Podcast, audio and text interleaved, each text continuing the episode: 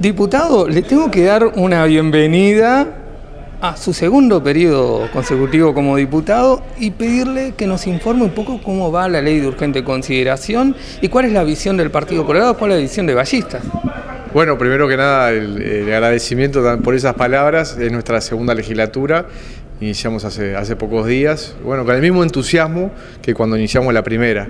Este, sobre todo ya con algo más de conocimiento de lo que es esta casa y de las cosas que se pueden llevar adelante. Eh, bueno, una de ellas es eh, la ley de urgente consideración, que como todos ustedes saben, este, se le ha dado a todos los partidos integrantes de la coalición de gobierno. Lo hemos estudiado por más casi un mes recibimos el borrador el 22 de enero, estamos a veintitantos de febrero, este, bueno, y estamos llegando a, las, últimas, las últimas redacciones, digamos, de las modificaciones que vamos a presentar. El Partido Colorado ha hecho un trabajo muy serio, muy responsable, este, que ha estudiado las 10 secciones, son temas muy importantes para el país, eh, está el tema de la seguridad, está el tema de la educación, está el tema del Estado y, digamos, eh, eh, la, transparencia y la gestión que tienen que tener las empresas públicas, hay temas de salud, hay temas de seguridad social, o sea, son grandes temas este, que contiene la ley de urgente consideración. Para nosotros es fundamental, por ejemplo, en el tema de la seguridad social, que, este tema, la reforma, sea presentada este año. No como dice la ley de urgente consideración, que establece la creación de una comisión de expertos y que esa comisión de expertos luego va a elevar un informe de diagnóstico en diciembre de este año, del año 2020, y otro informe dando las alternativas a la, reforma, digamos, este, para el año 2021. Nos parece que en todo caso eh, son, plazos muy, muy extensos, muy largos, y el país, el país todo está precisando una reforma de la seguridad social.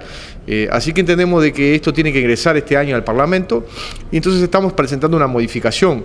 Creemos que en vez de hacer una comisión en la órbita de de la ley, digamos, que se haga una comisión por vía administrativa, que el primero de marzo o el 2 de marzo el Poder Ejecutivo dicte un decreto en el cual, eh, bueno, convoque a esta comisión de expertos a poder estudiar la temática.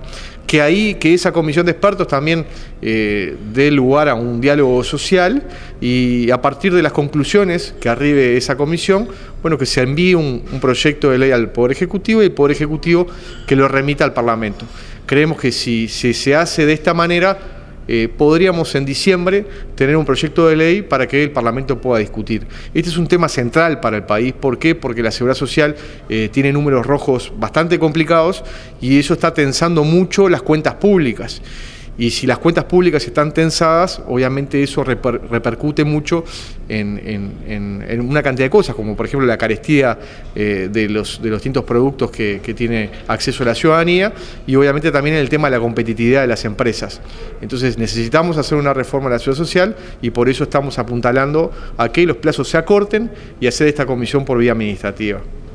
En la vía eh, una de las cosas que más le preocupa a la gente es el tema seguridad. Se han manejado eh, muchas supuestas modificaciones que pretende hacer, inclusive el fiscal Díaz dijo que como estaba la ley de urgente consideración no podía ser viable eh, utilizarla, que le generaría, problemas a la justicia.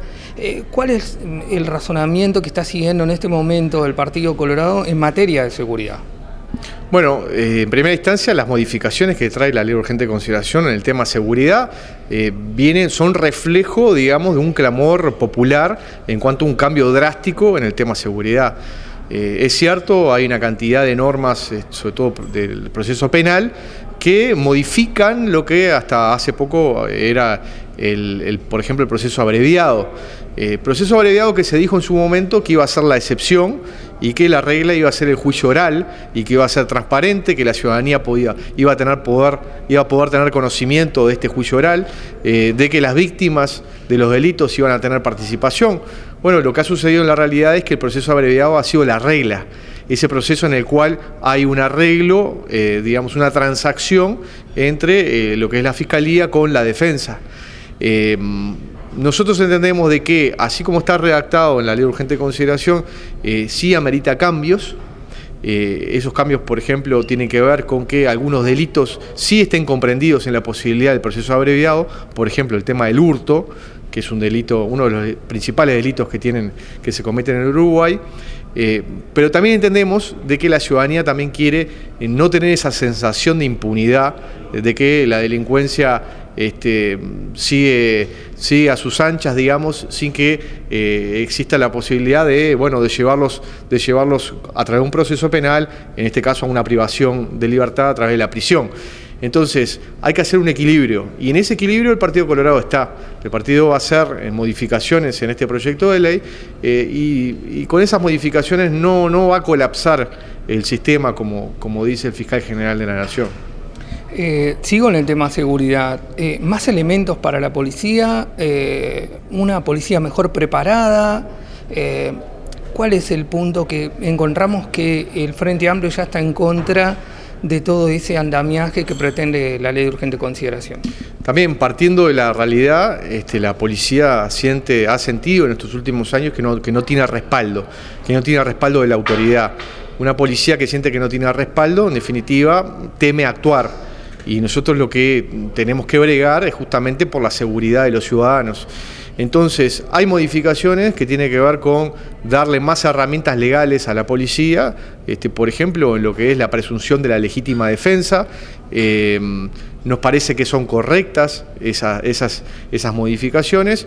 Eh, vamos a hacer algunos cambios menores, digamos, de redacción, pero, es muy importante que, la policía esté respaldada legalmente y, y, la autoridad lo respalde para que pueda justamente hacer lo que tiene que hacer, que es darle seguridad a la gente. Si la policía siente que nuevamente no tiene ningún tipo de respaldo, bueno, no va a cambiar absolutamente nada. Y nosotros lo que tenemos que lograr es que haya un viraje total y drástico en el tema seguridad.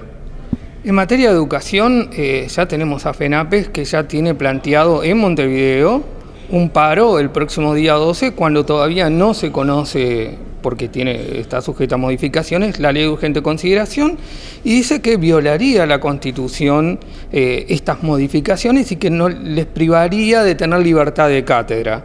Eh, ¿Cuál es la visión del Partido Colorado y usted como diputado que conoce muy bien la ley? Bueno, yo creo que no es así. Este, la libertad de cátedra está, está asegurada.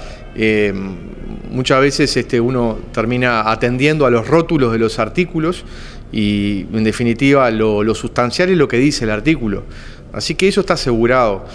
Por otro lado, si hay críticas con respecto al grado de autonomía o si se infringe la autonomía del CODICEN, este, nosotros decimos que claramente no, en la medida de que se hagan algunas modificaciones. Nosotros estamos proponiendo algunas modificaciones en, la redacción final que respete, sí, la autonomía del CODICEN, de la NEP, este, pero que también se le dé jerarquía al Ministerio de Educación y Cultura como está en la ley, pero manteniendo esa posibilidad de, eh, acuerdos este, por ejemplo, a la hora de presentar el Plan Nacional de Educación, bueno, que esto sea en acuerdo entre el Ministerio de Educación y Cultura y la ANEP, en este caso el CODICEN, que es el que rige eh, el sistema, que rige eh, la ANEP, en la medida que, sea en acuerdo, bueno, ahí no hay ninguna autonomía violentada. Así que creo que con algunas modificaciones que vamos a realizar, este, las críticas que, han hecho los gremios de la educación, bueno, no van a tener este, asidero.